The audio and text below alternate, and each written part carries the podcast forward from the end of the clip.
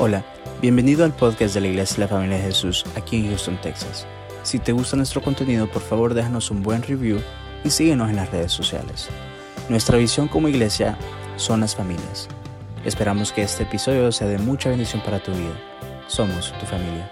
Podríamos, podríamos decir que esta es casi como la segunda parte de lo que hablamos la semana pasada. La semana pasada hablábamos del tema que la unidad es una necesidad y es una necesidad muy urgente, amados hermanos, porque los tiempos que estamos viviendo, los tiempos eh, que seguirán viniendo van a ser tiempos muy difíciles y la iglesia y las familias de Jesús deben permanecer unidas para eh, combatir todo ataque y toda catástrofe que venga en los años venideros y en lo que va a venir. So, es bien importante que nosotros como iglesias y como comunidad sobre todo entendamos el poder de la unidad. Y el poder es, es la capacidad de ejecutar algo sin ningún problema. O sea que cuando nosotros hablamos de la palabra poder, o sea que no le ponemos límites.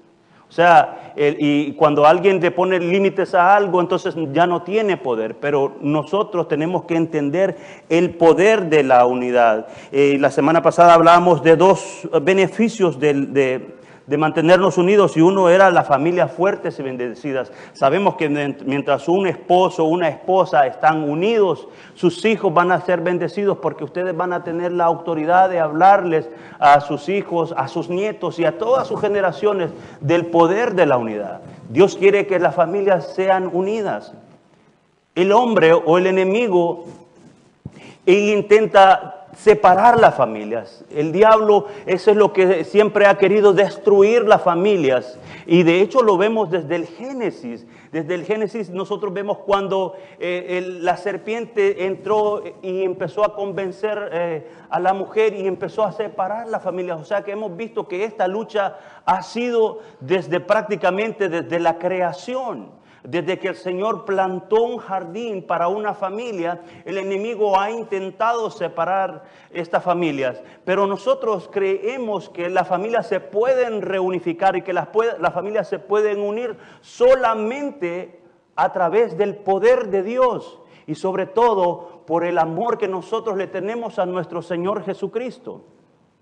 Esa es la única manera que nosotros podemos unificar las familias en nuestras casas y con mayor importancia en nuestras iglesias. Solamente cuando nos acercamos a nuestro Señor Jesucristo entendemos el significado, pero cuando la familia se une, cuando eh, la iglesia se, una, se une, adquiere un poder.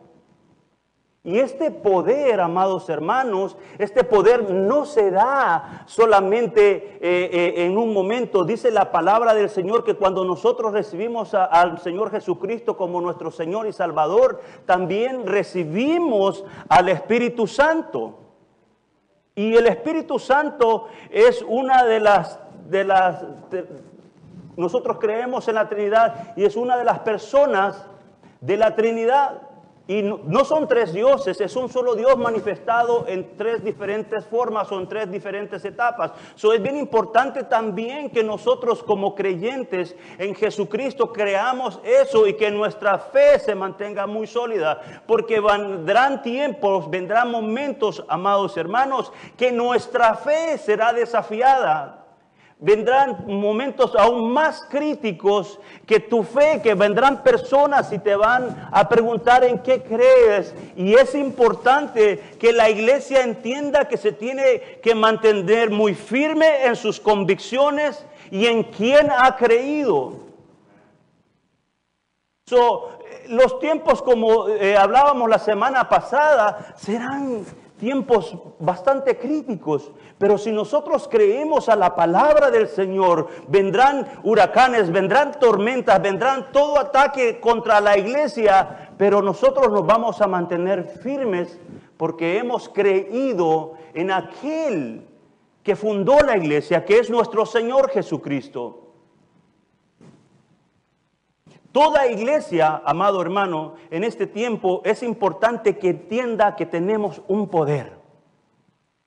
Todos tenemos que entender que, ese poder que Dios nos ha dado Es un poder para que nosotros lo hagamos trabajar, para que lo usemos. Es como un recurso que Dios nos dejó para que nosotros combatamos, para que nosotros vivamos día con día.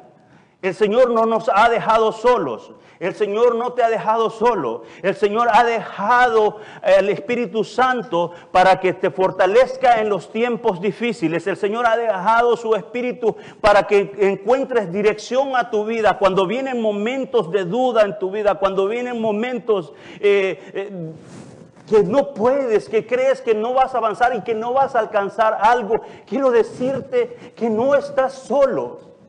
El Señor está contigo. Y así como el Señor ha estado con nosotros este tiempo, por eso nosotros queremos invitarle y hacerle esta, esta, extenderle esta invitación de que no se pierda el 31 eh, de diciembre, porque vamos a despedir este año que ha sido un año bastante duro, pero vamos a creer que el próximo año, que aunque vengan tormentas, que aunque venga lo que venga, el Señor pondrá su brazo protector sobre su iglesia, sobre la familia de esta casa, sobre tus hijos y tendremos esa protección y será el amor de Dios sobre todos, amados hermanos, que nos va a sostener para seguir adelante.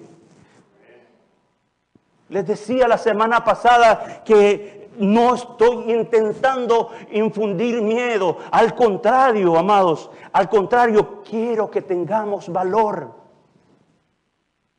Quiero que tengamos y entendamos que hemos sido llamados para este tiempo como iglesia, para levantarnos, para declarar el Evangelio a otros, para no quedarnos callados y hablarles a aquellos que están necesitando escuchar la palabra del Señor. Pero como iglesia tenemos una responsabilidad muy grande de unificarnos. El enemigo no quiere que nosotros nos unifiquemos.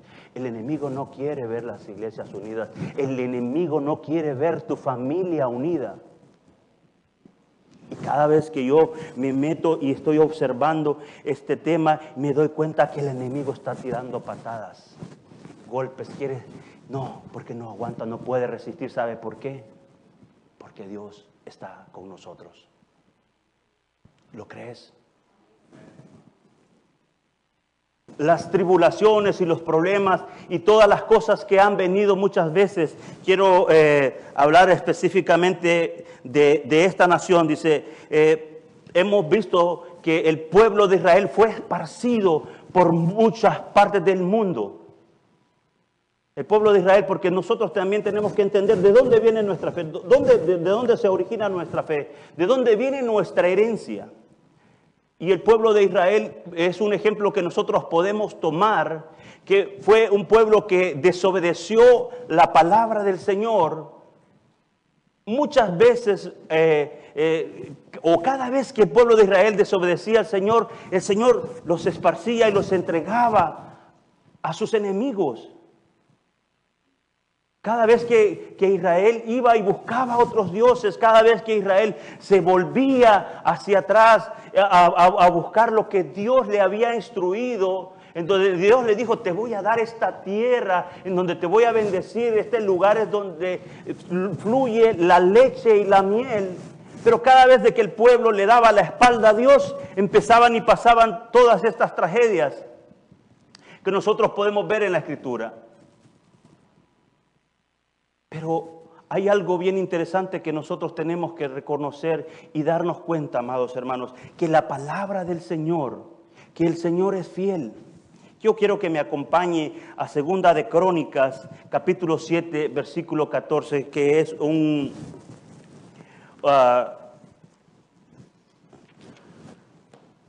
un versículo que todos lo conocemos y es un, versículo que todos tenemos que, tenerlo en nuestra mente. Yo leo la palabra del Señor en el nombre del Padre y del Hijo y del Espíritu Santo. Dice la palabra en el versículo 14, dice, si se humillare mi pueblo, sobre el cual mi nombre es invocado, y oraren y buscaren mi rostro, y se convirtieren de sus malos caminos, entonces yo oiré desde los cielos y perdonaré sus pecados y sanaré su tierra. El Señor dio una promesa que cuando nosotros nos unimos, fíjese, dice, y dice, invocamos el nombre y oraren. ¿Sabe por qué hablo de esta palabra? Porque lo está hablando en plural, no lo está hablando de una manera singular. Dice, si mi pueblo orare y buscare mi rostro juntos, eso nos da la garantía que el Señor dice su palabra, porque después viene una promesa. Yo les decía hace un momento que, que si usted tiene una promesa que usted está esperando en ella, tráigala el 2021. Le vamos a recordar a nuestro Dios tenemos promesas que estamos esperando en ellas. Nosotros no vamos a obligar a Dios porque no podemos cambiar los tiempos, no podemos también nosotros cambiar la voluntad de Dios, pero sí podemos apelar a sus misericordias, como lo dice su palabra. Dice su palabra que sus misericordias son nuevas cada mañana. Y yo en eso creo, que Dios mañana me va a bendecir, el día de mañana Dios me va a bendecir, porque Él es bueno. Por eso tenemos que, entender que si nosotros nos unimos como familias y clamamos al Señor, pero sobre todo si le pedimos perdón, el Señor nos perdona. Y no es una palabra que el Señor solamente la dijo por decirle al Señor, cumple sus palabras. Quiero también que me acompañe al libro de Nehemías, capítulo 1, versículos 8 y 9. Porque el Señor lo que promete también lo cumple. Dice el Señor en su palabra, versículo 8 del capítulo 1, dice, acuérdate ahora de la palabra que distes a Moisés tu siervo, diciendo, si vosotros pecareis, pecareis, yo os dispersaré por los pueblos dice el versículo 9. Pero si os volvieres a mí y guardares mis mandamientos y los pusieres por obra, aun que vuestra dispersión fuere hasta el extremo de los cielos, de allí os recogeré y os traeré al lugar que escogí para hacer habitar allí en mi nombre. Es hermoso cuando leemos esta palabra, amados hermanos, porque cuando el Señor le da esta palabra a Nehemías, vimos que la historia había, el, pueblo había sido destruido. Ayer me llegaban unas imágenes de que pasaron unos eh, ah, tornados acá en unos estados de Estados Unidos y habían fallecido como 80 personas. No sé si, si estoy muy correcto en el dato, pero llegaba una notificación en ese momento. Y podía ver que el mundo, como lo ha, descrito la palabra, va a vivir estas cosas y aún serán peores. Aún serán peores. Pero nosotros tenemos que estar listos, preparados, amados hermanos, para cuando estas cosas sucedan. Tenemos que buscar el rostro del Señor para proteger nuestras casas. Yo, no me canso de decirles, hermanos, por ejemplo, cuando venimos acá los sábados a las 6 de la mañana, hermanos, oremos por las puertas de nuestras casas. Que, que el Señor que, el enemigo vea la sangre de Cristo en nuestras casas, proteja a su familia, proteja su casa, amado hermano. Mire, e, e, es tan importante entender de que nosotros tenemos muchos recursos que, que a veces no los utilizamos simplemente porque desconocemos de la palabra del Señor, pero el Señor en, en aquel tiempo le dijo a Moisés cuando los iba a sacar, le dijo, pongan la sangre del cordero en los dinteles de la puerta y pasará el ángel de la muerte y no los va a tocar. Y así de esta manera nosotros tenemos que empezar a proteger nuestras familias, tenemos que empezar a proteger a nuestros hijos. Esposos, protejan a sus esposas. Esposas, pongan también esa cobertura de sus esposos, porque esa es la verdadera unidad.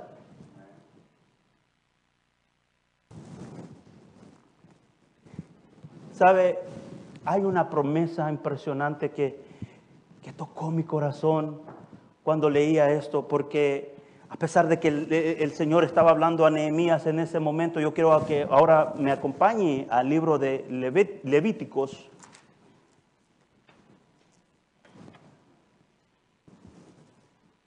Capítulo 26 y el versículo 42.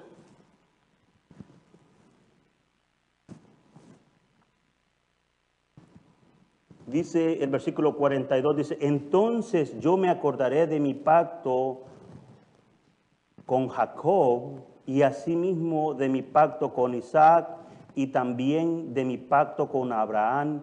Me acordaré y haré memoria de la tierra. Estos tiempos que nosotros vivimos, amados hermanos, son tiempos que tenemos que recordarnos que Dios prometió estar con nosotros. Dios prometió estar con nosotros y Él se acuerda de esa promesa que le hizo a Abraham. Y acordémonos que nosotros hemos alcanzado la misericordia de Dios por la fe de un hombre que decidió creerle al Señor, de un hombre que salió de, su casa, de su parentela, como lo dice la Escritura, y avanzó y empezó a caminar. Eh, eh, no fue un hombre perfecto porque eh, esto es algo que nosotros tenemos que entender, que nadie es perfecto, pero fue un hombre que decidió caminar y buscar a Dios. En el camino se equivocó, el Señor le corrigió su camino, pero avanzó. Y a través de, esa, de ese pacto, de esa promesa, nosotros alcanzamos esta bendición, la cual ahora somos partícipes.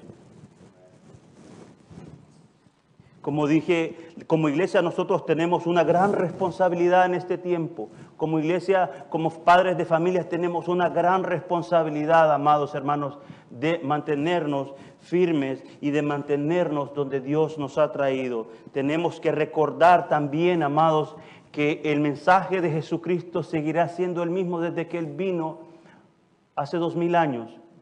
Él sana, salva y restaura. Eso no ha dejado de ser. Sana, salva y restaura. ¿Por qué nosotros tenemos que mantenernos firmes? Yo quiero que me acompañe al Evangelio de Mateo capítulo 16, versículo 18.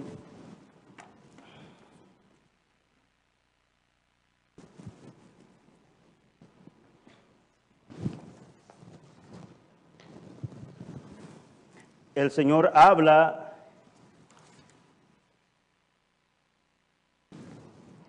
eh, en la confesión de Pedro. Si lo tenemos, me dicen un amén. ¿O lo están pasando por acá? No, todavía no, ¿verdad?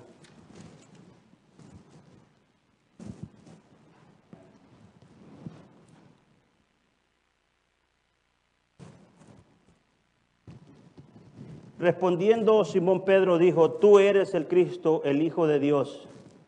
Entonces le respondió Jesús, bienaventurado Simón, hijo de Jonás, porque no te lo reveló carne ni sangre, sino mi Padre que está en los cielos. Y dice el versículo 18, y yo también te digo que tú eres Pedro, y sobre esta roca edificaré mi iglesia, y las puertas del Hades no prevalecerán contra ellas. So, tenemos que entender bien claramente que la iglesia es del Señor.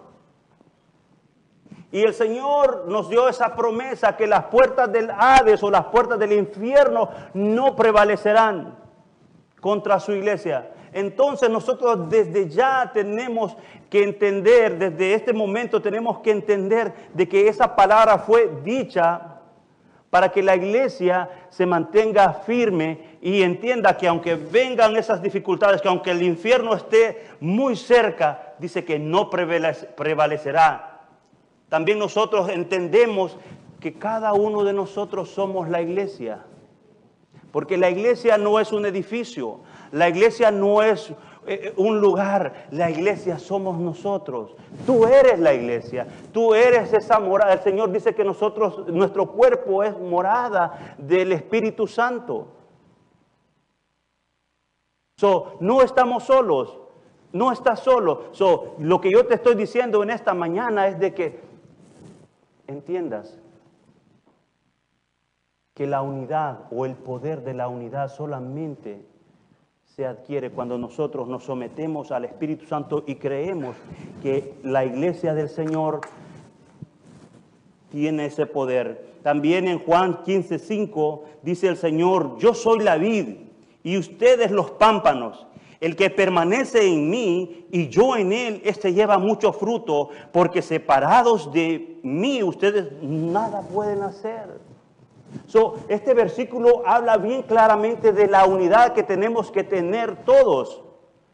Pero sobre todo que tenemos que tener una unidad con el Señor, con aquel que fue y es el fundador de la fe, aquel que nos dio ejemplo, aquel que nos dijo, estén conectados conmigo, porque mientras estén conectados conmigo, mi sangre va a correr en medio de ustedes, mi sangre va a estar eh, alimentándolos y no van a poder, el, infierno no va a poder contra ustedes. So, conectémonos con el Señor, dejemos que su Espíritu Santo nos revele y nos llegue eh, y nos lleve a donde Él nos quiere llevar. El Señor eh, le da esta responsabilidad a la iglesia. El Señor nos dice, eh, si vamos a avanzar a, Primera de Corintios capítulo 12, el apóstol Pablo habla bien claramente de, la unidad. Y me, gusta la parte como Pablo nos, eh, nos ilustra eh, con el tema de la unidad. cuando le habla a la iglesia de Corintios, dice el apóstol Pablo, si me acompaña a Primera de Corintios,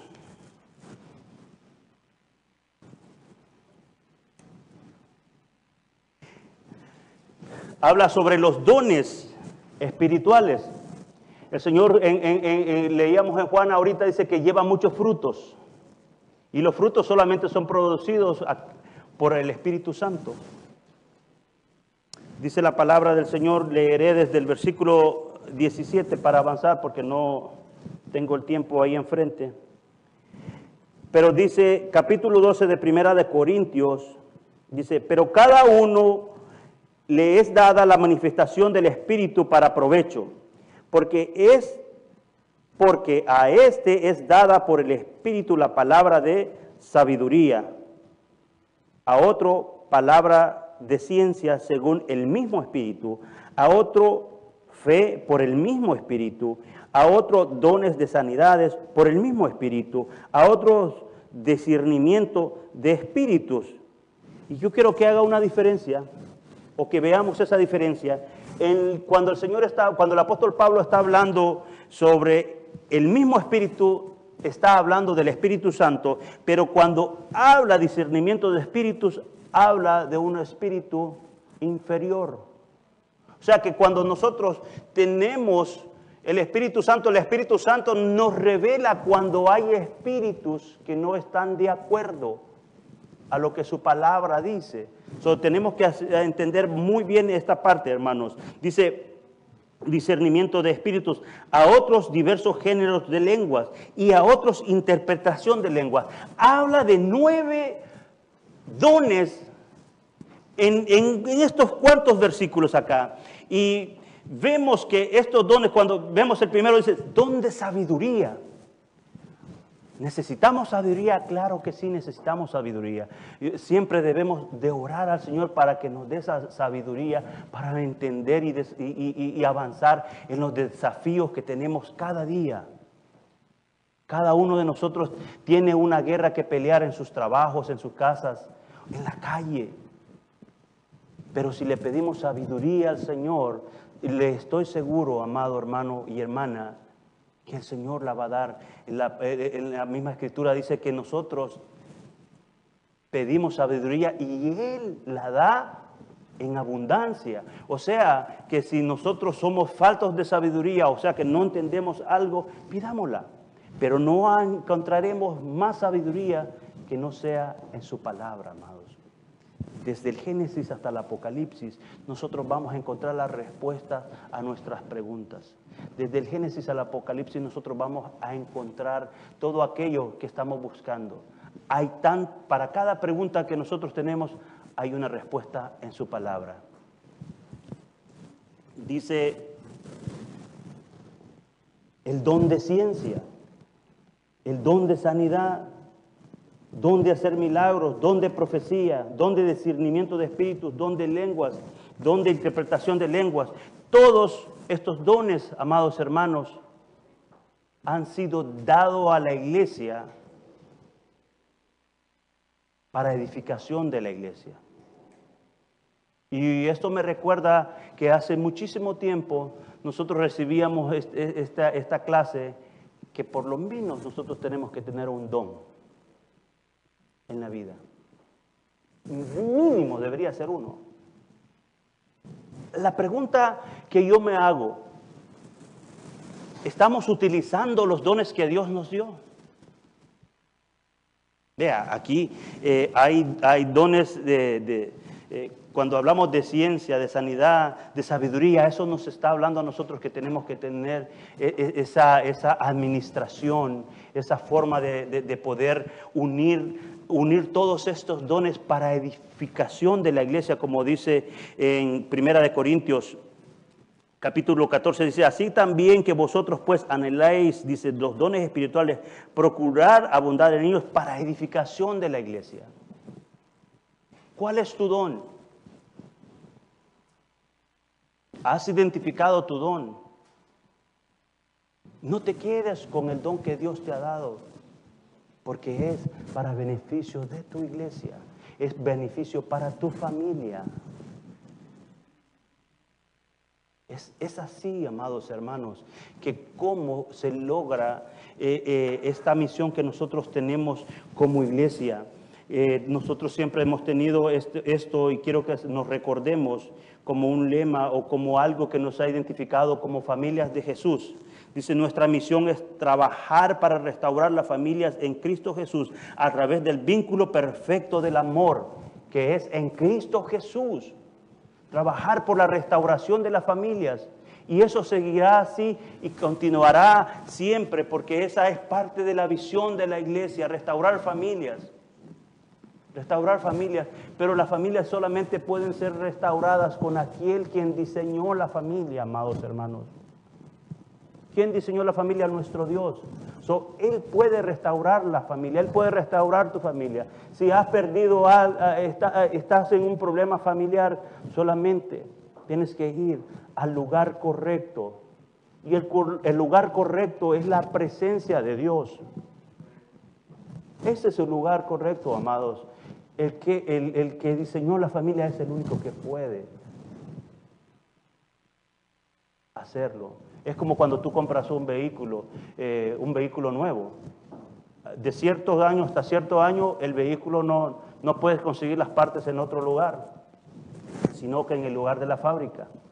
y aunque quieras tú ahorrarte un dinerito, no, tienes que ir al dealer, tienes que ir a donde, donde se diseñó la, la fábrica, donde se diseñó el carro, donde se vendieron el carro. Así es.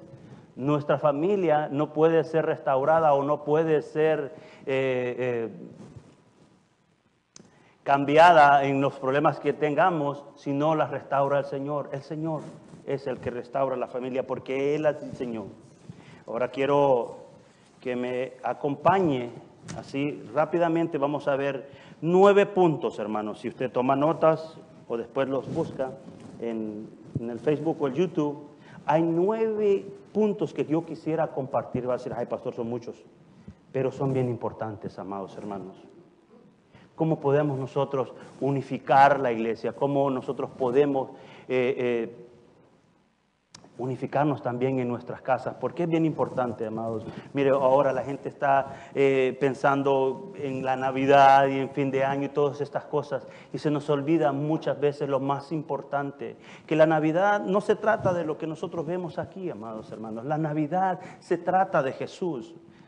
La Navidad se trata de que si verdaderamente Jesús nació en tu corazón, si tú le permitiste a Jesús entrar a tu vida, de eso se trata la Navidad. Porque nadie sabe cuándo nació el Señor. ¿Sabe por qué nadie sabe cuándo nació el Señor? Porque Él es eterno. Eterno no tiene principio, no tiene fin. Entonces el Señor no quiso revelarnos cuando Él nació en esta tierra. ¿Por qué? Porque Él es soberano y no vamos a cuestionar eso. Pero regresamos a estos puntos. El primer punto, amados hermanos, para unificar la iglesia es tener paz los unos con los otros. Quiero que eh, ya tenemos la proyección, muchachos, todavía no, todavía no. Bueno, en Marcos capítulo 9, versículo 50, habla, dice, dice, tener paz los unos con los otros. O sea que si hay fricción, si hay algo entre un hermano con otro hermano o otra hermana, busquemos la paz, la reconciliación. Fíjese que el primero que puso la paz entre Dios y el hombre es nuestro Señor Jesucristo, porque recordémonos que desde que el momento que Adán pecó, fuimos separados en esa relación y solamente nosotros adquirimos nuevamente esa paz a través de nuestro Señor Jesucristo. Tenemos que tener paz los unos con los otros. Marcos capítulo 9, versículo 50. El punto número 2, amados, dice, lavaos los pies los unos con los otros. Es, busca la cita Juan 13, 14. Esto muchas veces no, lo vamos a hacer eh, literalmente porque el Señor Jesucristo dio esa instrucción que le lavó o nos dio ese ejemplo que le lavó los pies a sus discípulos. Pero nosotros podemos hacer el servicio de unos con otros. Eso es, servir, servirnos unos con otros. El número tres, que os améis unos a otros. Juan 15, 12. Eso lo vamos a leer. Dice, dice, yo, perdón,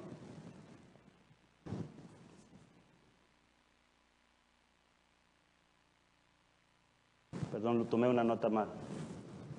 Dice, el número cuatro dice que confesemos vuestras ofensas como los unos a los otros y orad unos por otros. El libro de Santiago capítulo 5 versículo 16 dice que nos confesemos los unos con los otros. ¿Sabe qué sucede cuando nosotros nos, confesamos y sabe qué pasa cuando usted le habla a alguien con la sinceridad? Y eso es lo que debería de suceder, que nosotros decirle a alguien con ese valor, decir, muchas veces cuesta, hermanos, aceptar que nos equivocamos. Y, y ¿sabe por qué? Porque muchas veces somos muy orgullosos. Pero cuando yo acepto que yo me he equivocado, yo he tenido que irle a pedir perdón a alguien. Me equivoco. Soy un ser humano como usted.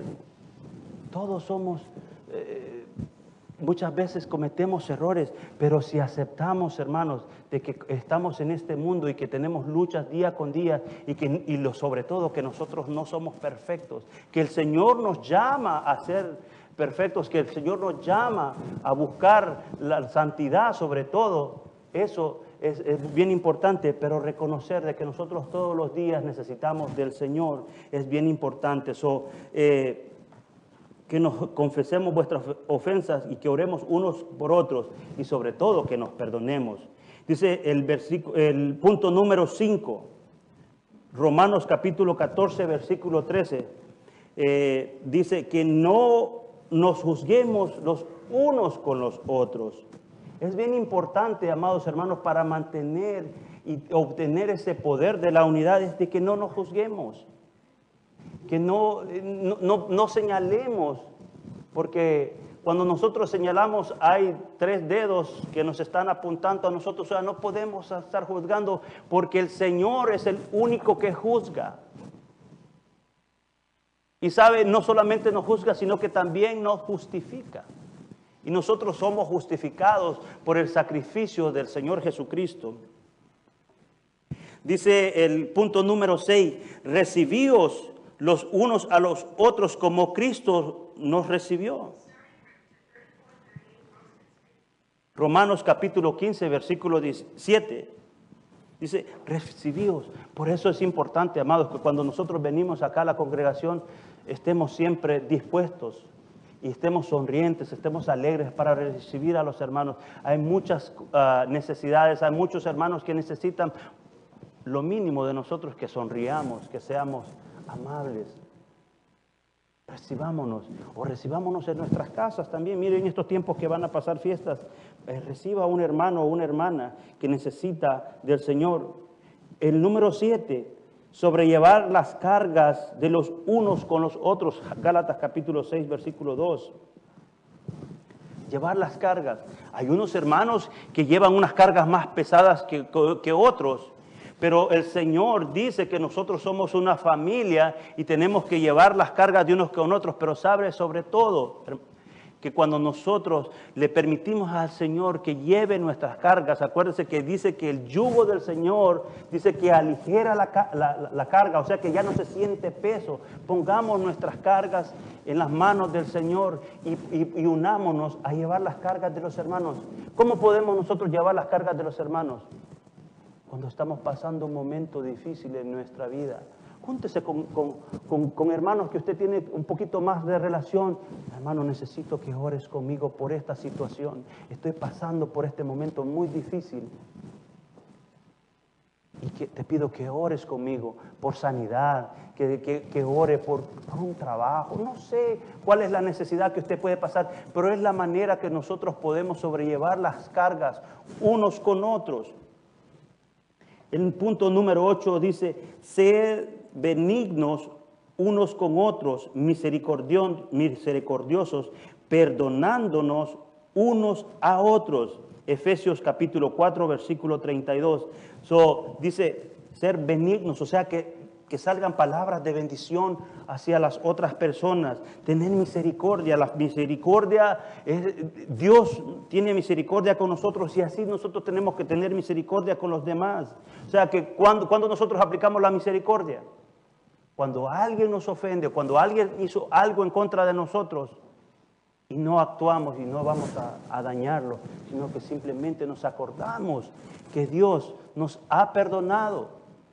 Y así tenemos que actuar nosotros con los demás, tener misericordia, recordarnos que nosotros fuimos perdonados, especialmente porque muchos cometimos cosas que, que no quisiéramos que se mencionaran, pero el Señor las conoció y dijo, no, no hay problema. Mi sangre te perdona y yo te acepto en la familia del Señor. Y el último, el punto número nueve edificaos unos a otros. Y eso es bien importante, amados hermanos.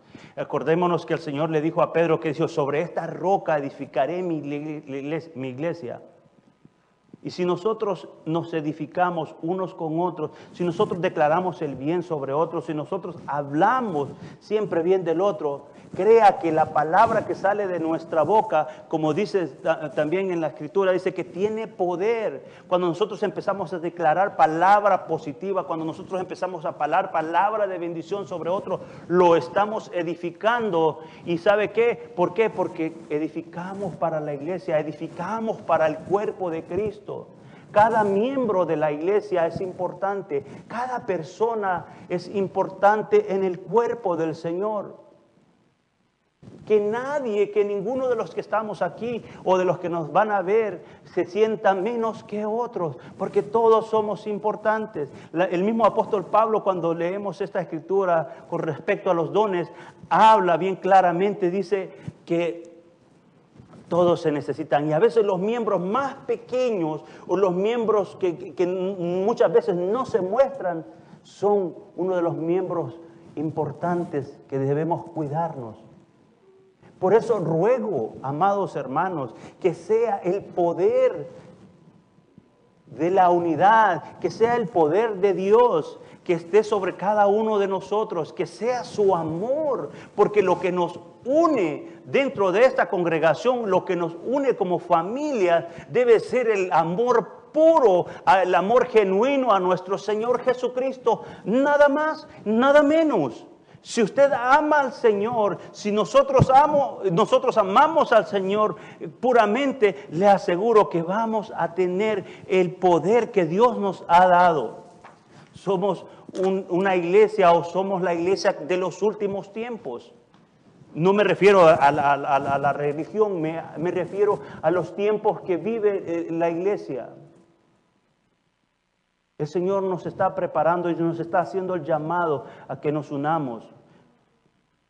Y en esta mañana yo quiero pedirles que como la misma escritura dice que la mies es mucha y pocos son los obreros, quiero pedirle de que empiece a pedirle al Señor cuál es su don.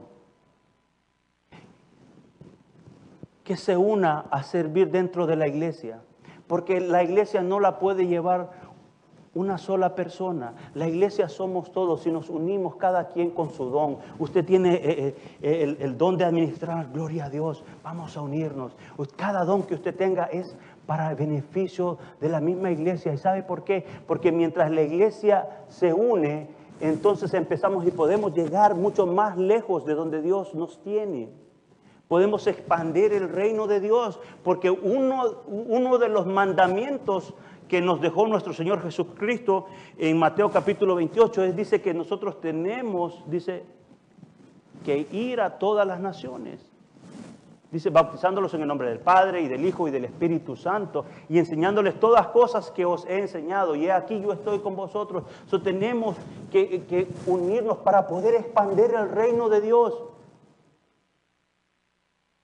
Como iglesia somos llamados a, a hacer eh, este trabajo, pero no lo, quiero decirles, yo no lo puedo hacer solo.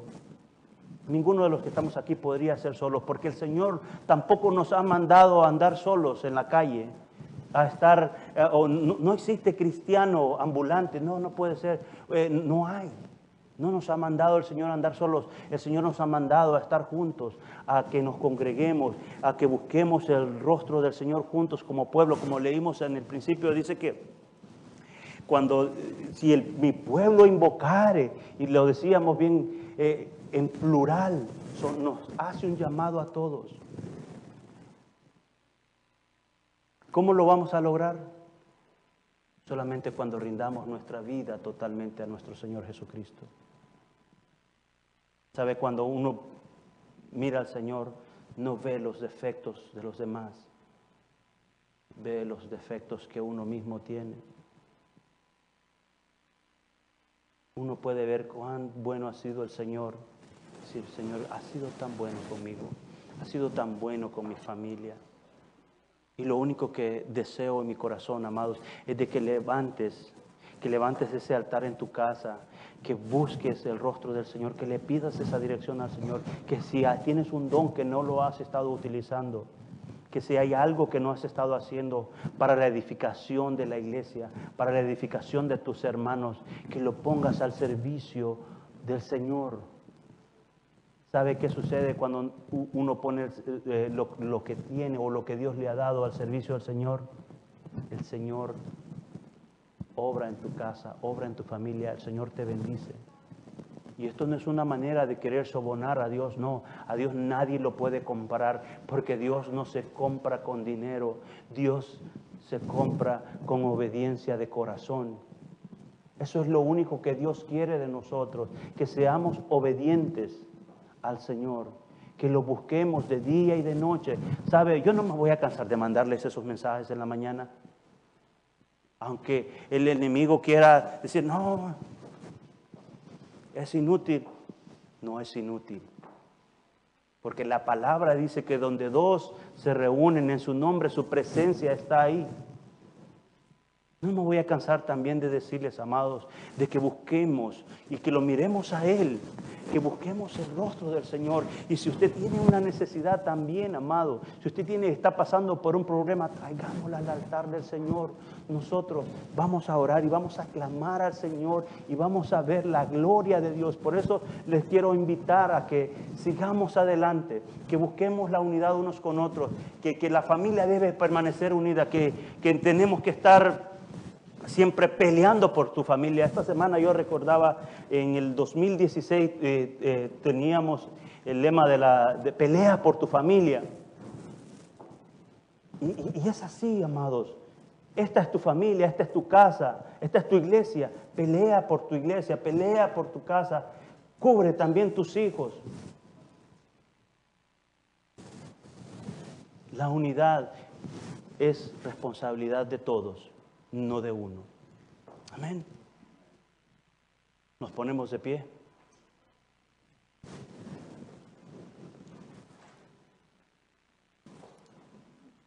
Señor, en el nombre de Jesús venimos delante de ti como iglesia, Padre, pidiéndote primeramente perdón, Señor, porque muchas veces te fallamos, porque muchas veces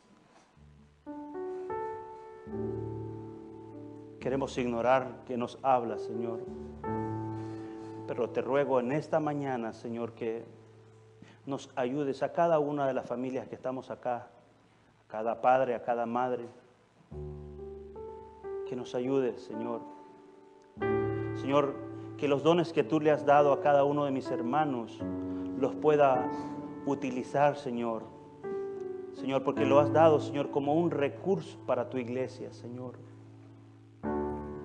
Te ruego, Señor, que los usen, Señor. Pero sobre todo, Padre Santo, que nos ayudes a unirnos como iglesia, Señor, como una sola familia, Señor. Como la familia tuya, Señor. Tú eres nuestro Padre y nosotros somos tus hijos, Señor. Y en esta mañana invocamos tu nombre para que traiga, Señor, tus hijos de los cuatro puntos cardinales. En el nombre de Jesús, Señor, te doy gracias por tu amor, por tu misericordia y por tu salvación. En el nombre de Jesús te doy gracias. Amén y amén. Hermanos, Dios les bendiga.